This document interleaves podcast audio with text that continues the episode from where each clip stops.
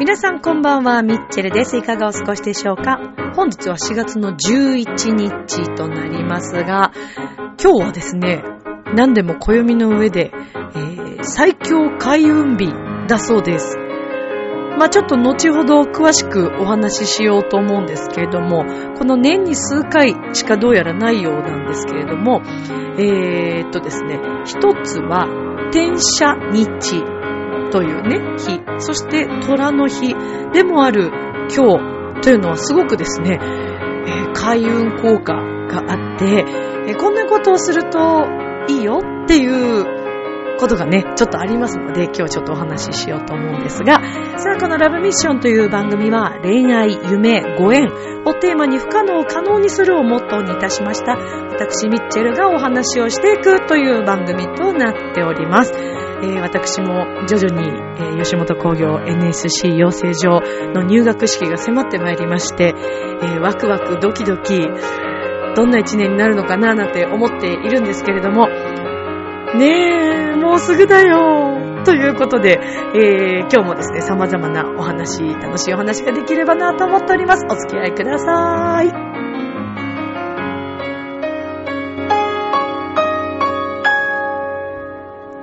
この番組は、ちょわへよ .com の協力のもと配信されています。今週も始まります。ミッチェルのラブミッション。皆様、ウェルカム。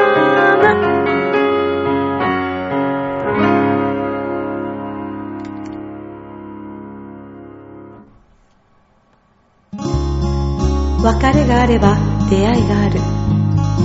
新しい何かを始めるには何かを手放さなくてはいけないから。チョアヘオ .com を聞いているそこのあなたミッチェルと一緒にラブミッション。まして皆様こんばんは、ミッチェルです。いかがお過ごしでしょうかえー、本日は11日ですね、となりますけども、冒頭でお話ししました通り、今日はどうやらかなり強運な日なようですよ。えーとですね、ちょっとご説明させていただきますと、まずこの、あの、ま、対案とか、ね、ありますよね。えー、結婚式とかにね、あの、選ばれる素晴らしい日ですけれども、まあそういったのとちょっと似てますが、今日はですね、天赦日という、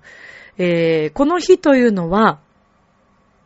えー、そのよろずの、まあ、神様がですね、天に昇りまして、えー、そして天が万物の罪を許す日とされているようです。最上の大吉日だそうですね。どうなんでしょう？大安とまた違うんですかね？えー、天赦日のみ、よろずよしともなんか記されるようですけれどもね。えー、この天赦日というのは、えー、年に5回、また6回ということで、まあ、1年間の365日の中の5日か6日ですから、かなりまあレアな日ですよね。そしてもう一つ、虎の日と言って、まあ虎は千里行って千里戻るということから、この日は旅立ちに良いとされているそうです。で、え、旅立ちって思うじゃないですか。え、お金っていうのはその使っても戻ってきてくれるというね、そういった旅立ちという意味もあるようで、えー、虎のですね、この模様っていうんですかね、金運の象徴とまされておりますから、えー、この虎の日というのは、お財布を買うとか、新調するとか、金運を上げるには、とても効果のある日だそうです。なので、この、二つの日が、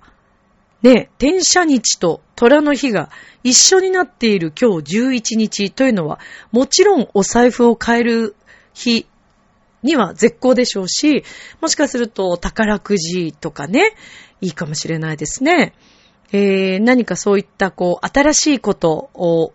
始める日としてもいいかもしれないですね。はい。ということで今日はとてもおめでたい日のようで、えー、私もうまく間に合えば、そうなんですよ。今日お財布を変えたいなぁと思って、ただお財布って、形状記憶というのがあるそうで、実は私、今の、あの、お財布を使うときに、まあ、ある方から教えてもらったんですけど、そのお財布って最初から形状記憶するのがいいっていうことで、あの、お札を、まあ、本当のお札じゃなくてもいいっていうことだったんで、私あの、メモ帳になるお札あるじゃないですか。すごい分厚い。あれを買って、300円ぐらいで買えるよね、あれね。あれを買って、で、その、前と後ろには本当の1万円札を入れて、こんな分厚いのが100万円束ぐらいの厚みの、あのー、あれはだからノートですよね。それをこう入れて、形状記憶をさせるっていう。なかなかだから今回のお財布は、割と、そうですね、なんか私としては、これまでの中ではものすごくいいお、あの、お金との出会いがあったような、そんな気がしてますね。まあ、お財布っていうのも、なので使う日取り、スタートさせる日取りとか、えー、そういった形状記憶もそうですけども、とか、まあ、あと買う場所とかね、買うタイミングとか、こういうのも結構重要な気がしています。えー、もう散々いろいろ悩んでですね、あ私は今回こういう色にしたいなとか、まあ、テーマがいろいろありましたので、ずっと探してたんですけども、まあ、これにしようというものをちょっと見つけたので、令和にちなんで、ね、新しい年からまたちょっと気分も新たにお財布も変えてみようかななんて思っております。もし皆さん長年使っているお財布でそろそろちょっと変えようかなと思っている方、もし今日いいお財布との出会いがあれば、今日からね、スタートさせるのもいいんじゃないかななんて思いますけど、いかがでしょうか。はい。えー、まあ今日はそんなね、おめでたい日ということなんですけれども、まあそんな日を迎えておりますが、最近の私はですね、このところあのー金曜日の夜中のテレビ東京系のですね、テレ東さんのドラマに結構こうハマっていました。先々週まで放送されてたフルーツ宅配便というドラマと、これあのデリヘルジョーさんのお話なんですけど、面白かったよ。まだ再放送としてテレ東さんのアプリで見れるのかな？そして、そのフルーツ宅配便っていうデリヘルのお話と、それからその後、続けてのドラマがですね、日本ボロ宿機構と言いまして、日本に本当にまだ残っている昭和の香り満載のボロ宿。まあいい意味を含めてボロ宿っていうふうに番組の中でも言ってますけど、そのボロ宿に泊まるんですけど、まあ、どちらのドラマも内容がですね、なかなかぶっ飛んでて面白くて、何気なく最初、たまたま仕事から帰ってきて、まあ、いつも金曜日夜遅いので、テレビつけて、ちょっとくつろいでた時にテレ東さんのそのドラマを見て面白くて、それから毎週この二つのドラマは見続けてました。で、フルーツ宅配便の方も終わっちゃったんですけど、日本ボロ宿機構は今週が最終回ということで、いやーもうすごい楽しみなんですけどね。で、今日ちょっとお話ししたいのは、この日本ボロ宿機構の方のお話なんですが、この番組で出てらっしゃるお二人は、もう中心となってるお二人はですね、あの、男組ってね、あの、ジャニーズの男組、はい、元男組だった、高橋和也さん、ね、ご存知だと思いますけども、この高橋和也さんと、えー、もう一方、元乃木坂46のメンバーだった深川舞さん。で、このお二人のお話なんですけどね。まあ、このお二人のお話っていうか、このお二人がま主役として出てらっしゃるんですけど、高橋和也さんは桜庭隆二という、もともとその売れてた曲がまあ一曲かなヒットした、あの、歌手なんですよ。ポップス歌手で。で、あの、毎回、旅人っていう歌を歌ってるんですけど、なかなかすごくいい曲でですね。で、この桜庭隆二さんは、昔その、まあ、一発屋的な感じで売れたんだけれども、その桜庭さんの歌を買ってくれて売り出してくれたのが、深川舞さん演じる篠宮春子さんというね、役の、その春子さんのお父さんが芸能事務所の、まあ、社長さんだったわけですね。だけど、あの、お父様が急死してしまって、で、そのために、えー、この深川舞さん演じる春子さんが継ぐわけですよ。その事務所をね。で、結局もうみんな事務所の人間がお父さんいなくなっちゃったからもうやれないね、みたいな感じでもうみんな解散しちゃって、お辞めになってしまうんですけれども、この桜庭隆二さんだけがまあ残って、で、そこで、篠宮春子さんは、彼をなんとかもう一回また、あのスポットにね、当ててあげたいっていう思いで、で、この曲はいい曲だっていうことで、こう回るんですけども、で、そんな、篠宮春子さんという女性はですね、ボロ宿が好きなんですね。で、桜庭さんからしたらすごく変わってる女だみたいな。なん、なんでこんなとこのが可愛いのみたいなね、感じなんですけども、もう、そのボロ宿を見ると、篠宮春子さんは、キュンとしちゃうわけですね。で、いろんなとここう写真とか撮りまくったりなんかして、かわいいかわいいとかって言いながら、まあ撮るんですけども、で、まあ、毎回毎回必ず桜庭隆二さんのこの旅人は絶対歌うんですけど、巡業みたいな感じでいろんな土地に行って、いろんな場所でこう歌うわけですが、その歌わせられる場所っていうのが、もう本当お客さんが全然いないとか、前回だったか前々回だったかは、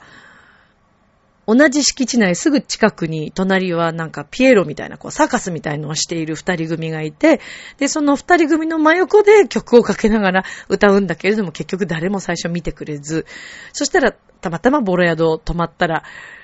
その二人が、さっきピエロ同居をやってた二人とばったり会って、で、まあいろいろお話をするんですけども、で、結局、そのお二人と、篠宮春子さんとでいろいろこう考えて、もう、桜部隆二さんは歌う気ないわけです。次の日も同じ場所でやるわけで、また同じ状況なんだと思って、自分がね、そのピエロの人たちより誰も見てもらえないっていう気持ちなんですけど、ところがそのお二人はですね、えー、最後にじゃあ、あの、歌手のね、方の歌を、まあ BGM にというか、まあそれで一緒にこうコラボレーションみたいな。まあだからすごく最終的には、こう、ホットな感じのお話で、ちょっと面白かったりとかして、いやすごい、あの、ほのぼのする。で、あと、あ、こういう旅館がね、まだ日本にも残ってるんだなとか、その昭和の良さ今のね、だからこの、これから令和という時代に変わるわけですけれども、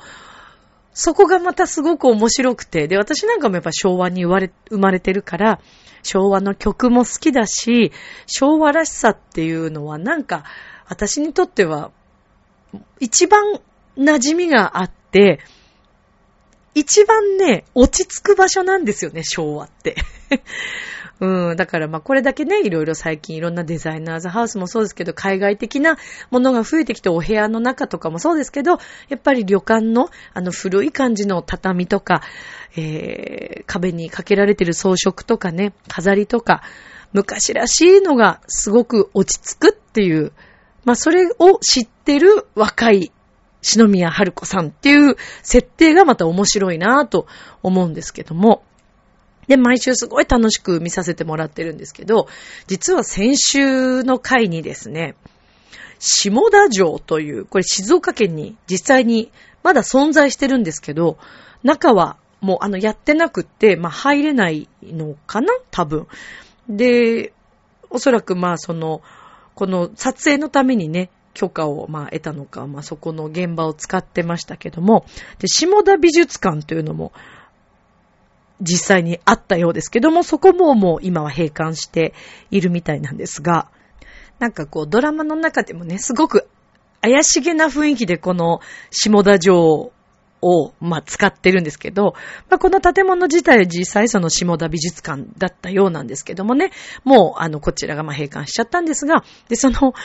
下田美術館、下田城。まあ見た目は本当にお城の形をましているんですけども、その周りにですね、いろんな看板があるわけです。えー、下田城美術館っていう、まあ、看板。もですけども、で、そこには驚異の宇宙パワーとか、ミラクルパワー感、世界最大隕石とかこういろいろ書いてあるわけですね。で、もう、それを見た瞬間に、まあ、桜庭隆二さんは、え、ここ、ここで営業やんのかみたいな空気になって、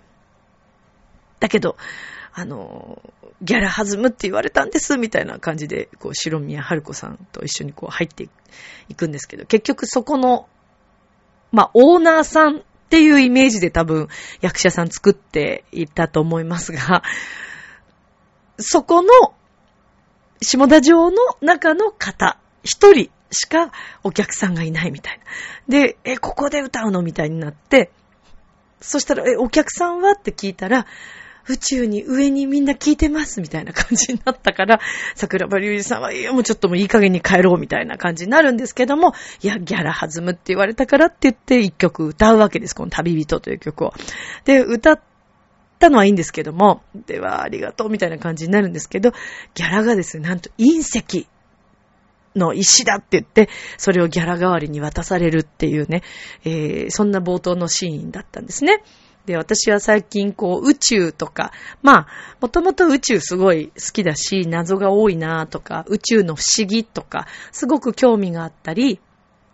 最近では自分宇宙という本がね、あったりとかね、結構こういうのも私読んだんですけど、すごく面白くって、それは大木ゆきのさんという方の本なんですけど、そういうの大好きだから、えー、何ここすごい面白い隕石パワーってなんだろうとか。で、ちょっと前に確か何かの番組で、マツコデラックスさんが隕石をご購入されたのかなで、なんかすごい隕石のやっぱりパワーってすごいみたいなのは、まあ聞いたことあったし、隕石自体にはすごい興味が私もあるので、で、とりあえずまず下田城とか下田美術館っていうのを携帯ですぐ調べてみたんですね。そしたらなんとですね、宇宙村の村長という、まあもともとこの美術館を、まあ一応今もなのかな、持ってらっしゃる方が、なんと、新宿にいるではありませんか。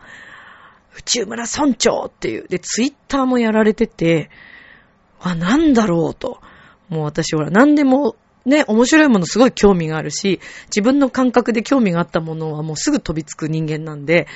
わあ、面白いと思ったんですね。で、そしていろいろこう検索して見てたら、まあ番組でなのかな？バナナマンの、まあ日村さんとか設楽さんとかも、この隕石とか隕石シールっていうのも売ってて、宇宙パワーシールかな？で、それを購入されたらすごい売れたとか、橋本まなみさんとかもね、そちらにサインがこう置いてあるとか、そしたらなんか売れたっていうとか、芸能人の方、あと金太郎さんかなとかも、隕石を何度か買いに来てるとか、いろんなそういう情報がこうネット上にあって、で、実際に一般の方とか記者の方とかも、この、村長に会いに行ってるので、で、影山さんという方が村長なんですけど、ちょっと面白そうだなと思って、もう即行きたくてですね、え、金曜日その番組を見て、もうツイッターですぐ、絶対に村長に会うみたいなこと私書いたんですけど、面白いもんでですね、月曜日に、毎日私あの新宿でレッスンをしてるんですけども、たまたまですね、生徒さんが何人かお休みになったり、えー、違う時間にこう移動されたりとかして、すごい時間がちょっと空いたので、なんと村長に会いに行く時間ができたわけですね。あ、引き寄せちゃったと思いながらもう喜んで。あの、で、新宿御苑の近くに、あの、宇宙村っていう、あの、村って言っても村じゃないですよ。あの、普通にこうお店みたいな感じで、で、外に看板が宇宙村って出てるんですけど。で、ガラス張りのね、もういかにも見るからにちょっと一見怪しげな感じなんですね。もう、仏像とか、隕石とか、いろんなものがもうガラス張りの中見えて、そしたらですね、そのガラス張りのいろんな隕石とかもう、ブッダがすごいいっぱいいる中の真ん中にニコニコしたですね、すごいニコニコしたおじいちゃんがこっち向いて座ってるわけですよ。わ、村長だと思って。でも迷わず、あの、扉を開き。まあ一応骨董品屋さんでもあり、隕石も売ってるみたいなね、ええ感じなんですけど。もう本当にね、多分そういうの嫌いな方にとってはね、もうちょっと、大丈夫ミッチェルって思われるかもしれないですけど、私はもう直感で生きてる人間ですから。で、入りました。で、お、こんにちは、みたいな感じで、また向こうもね、村長もおっしゃったんで、あ、掛山村長ですよね、って言って、あの、実は先週、あの、高校、ね、こういう理由で、えー、ドラマでちょっと拝見しまして、そしたら、あの、村長のところに行き着いて、えー、今日はちょっとあの、その宇宙パワーのね、隕石シールとか、えー、買いたいなと思って来たんです、みたいな話をしてたら、まあそこに座りなさい、みたいな感じで。で、中に、まあ、あの、アルバイトの女性かななんですけど、奥の方にまいらっしゃったんですけど、で、まあ、どうやら村長のところには悩みを打ち明けに来る方とか、えー、たくさんいらっしゃるようなんですね。で、この宇宙パワーシールとか、えー、隕石を持っていろいろこう変わったっていう人がたくさんいたり、隕石ってやっぱ引き寄せるものらしくて、あの、いろんなパワーがね、あるようなんですけど、もう隕石ってでも本当に細かい砕いたようなものが500円とか1000円とか、そのぐらいから買えるようですけど、隕石その、えっ、ー、と、宇宙パワーのそのシールっていうのは、対になってて、陰と陽で対になってて、それで100円かな？で、1シートだと1000円とか、そんな感じであるわけですよ。で、わー、もうなんか面白いと思って、そしたらなんかもう村長と話し始めたらですね、あなたは一人者だね？とか言って言われて、おーと思って、村長わかりますか？とか言って。で、私はあの別に恋愛のことで、その場所に行ったわけではなく、仕事とかね、これからまあ吉本に行くわけですから、そういった意味での何か、あの、パワーもね、預か、あの、あやかりたい、預かりじゃない、あやかりたいと思って。って言ったら、隕石をこう飾ってあるなんかあの、神社じゃないんですけど、お賽銭箱と隕石、パワーみたいな、なんかそういうのがこうなんか置いてあるわけですよ。で、その隕石の大きいのが置いてあって、その手前に、まあ、お賽銭箱が置いてあって、で、その周りにですね、すごい量の色紙が置いてあって、で、その中にバナナマンの日村さんとか、えー、橋本まなみさんのサインとかも置いてあって、で、あの、どうやらそのサイン、まあ、色紙に自分の夢を、まあ、完了形で書いて、で、サインして、まあ、そこに持ってって置いておかせていただくと、もう夢が叶っちゃうんだという話をですね、もう力説されまして。だけど、それだけではなく、ちょっと、もうネット上でも、ラジオでも言えないような、ええ、出来事がですね、いや、村長すごいです。本当にすごかった。言いたいけどちょっと言えない。もうこれ、一歩間違えたらちょっとまずいよねっていう、うん、ことが、まあ、あったりしましてね。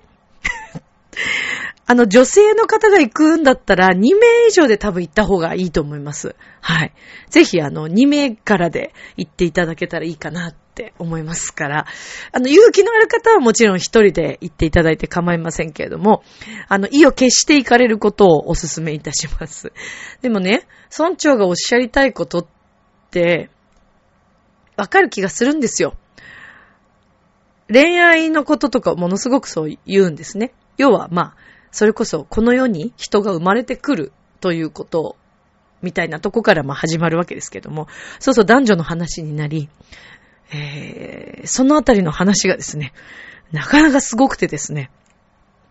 いや、でも村長私、あの、恋愛とかじゃないんですよねって、申し上げたんですけども、ただね、村長はね、私がまあちょっとテレ、テレでなんか笑ったりとかしてたら、笑い事じゃないよと。これはもう本当の事実で、えー、こういうことをしっかりと知らなければ、あなた幸せになれないよっておっしゃるんですけど、まあ噛み砕いてその時はちょっと半分逃げるように帰ってきましたけど、よーくよく考えてみればですね、あまあ、おっしゃってること確かだよなと思って。で、私ちょっと今回は隕石シールしか買えなかったので、次回は隕石を買いに、そして、えー、色紙を持ってきなさいって言われたので、色紙はちょっと持っていこうかなと思ってるんですけども、うーん、特に恋愛のことで悩んでる方とか、えー、まあ、とにかく女性の方は絶対二人で、はい、行くことをお勧めいたしますので、ただやっぱりね、村長から出てるね、そのオーラっていうかね、温和な感じ。で、実はまあ村長とか、その隕石とか、本当なのって思われる方いらっしゃると思うんですけど、そちらの宇宙村にはですね、いろんな村長のこれまでの経歴とか、えー、まあ、あの、チラシがいろいろ置いてあって、まあ、いただいてきたんですけども、どうやらもう村長子供の時からですね、まあ、宇宙との関わりがすごくて、えー、新聞にもたくさん取り上げられて、まあ、学者さんというかね、あのー、それこそ海外の NASA とか、まあ、ああいうところとかとも、いろいろこう、協力してくださいって言われて、えー、力を貸したと。で、あとあの、ガラスの会社の法屋さんかな？の、あの、顧問になってらっしゃったりとか、すごい経歴を持ってらっしゃるんですけど、今はなんともう82歳でいらっしゃるということなんですが、とっても若くてですね、肌とかね、ピカピカのツルツルの、本当に赤々してて、血色が良くて、で、それはもう隕石パワーだとおっしゃるんですね。なんかでもそれはわかるような気がしました。で、大きな隕石4つぐらいこう置いてあって、まあ椅子に座ってそれどれか好きなの持ちなさいって言われたんですけど、重いんですよ。すんごいの。え、えっていう、これ何でできてんですかって思ってしまう。いや、だから隕石だよって言って。そしたら、あの、重いですねって言ったら、だから思いが、思いが叶うんだよみたいなことを言われて、あ、なるほど、みたいなね。まあだから隕石が引き寄せるそのパワーというのは、ああ、そういうことなのか、と思って、すごくね、興味深かったです。まあもともと人間がね、こうやって地球上に生きていること、植物もそうですけど、いろんなものが不思議だなと私、時々感じることがあって、人間の始まりとかね、そういうところにこう、遡っていくと、やっぱり宇宙からね、始まっていくわけじゃないですか。で、子供が生まれてくるっていうことに関しても、なんかすごく不思議なことだなと思っていて、普通にさ、だってさ、まあお腹の中からね、お腹の中で赤ちゃんが育って、まあ成長して、お母さんから、まあ生まれて出てくるわけですけど、お腹の中に子供が、ね、いるって、すごいことだと思いません？もう神秘でしかないなと思って。まあそういうことをいろいろ辿って考えていくと、そして私のこれまでの恋愛を考えていくと、まあ村長の言いたいこともわからなくもないかなと思いますけど、まあ次回もちょっと一人で行くのはなかなか勇気がいるんですが、あのー、ぜひまた村長にね、えー、会いに行きたいなと思ってます。まあでも本当ありがたいことにですね、どうやらの村長がね、おっしゃるには、あの、あなたは昔の恋人だからってすごいなんか何度もおっしゃって、まあこうやっていろんな女性にね、上手に口説いてらっしゃるのかもしれませんけれども、そうですね。まあ、あの、昼間の時間帯なんかだとすごくね、場所もわかりやすい。でもすごいわかりやすいです。通りにありますので。いや面白いですよ。だからこういうね、一つでもね、あの、ほんの少しでも、本当か嘘かなんて、そんなのもうね、自分が信じるか信じないかで、オカルト的なことって思われればもうそれまでなんですけど、私は験担ぎとかやれることは何でもやりたいなっていうタイプなので、すごくこういったね、あのラジオでもお話できるし、ああ、面白いなって。でも隕石って、あ、こんなに重いんだっていうのを経験できる唯一の場所なんじゃないかなと思います。宇宙村。明日もスマイルでラブミーション。今日もありがとう。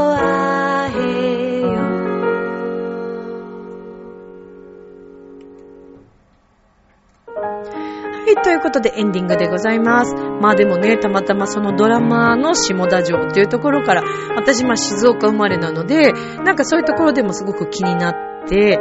えー、調べてったところ、その、新宿の、ね、宇宙村村長につながったっていう、まあこれもご縁だと思うんですよね。面白いね。興味があったからこそ、調べてみたからこそ、一歩踏み出したからこそ、出会った出会いだったのかななんて思いますけれども。だから気になったことはね、何でもできるだけ早く、思い立ったら即実行というのが、はい、えー、私のモットーでもありますけれども、ね、この宇宙シール、あやかりたいですね。それでは、今宵も良い夢を、明日も楽しい一日を、みんなもよかったら行ってみてね。バイバーイ。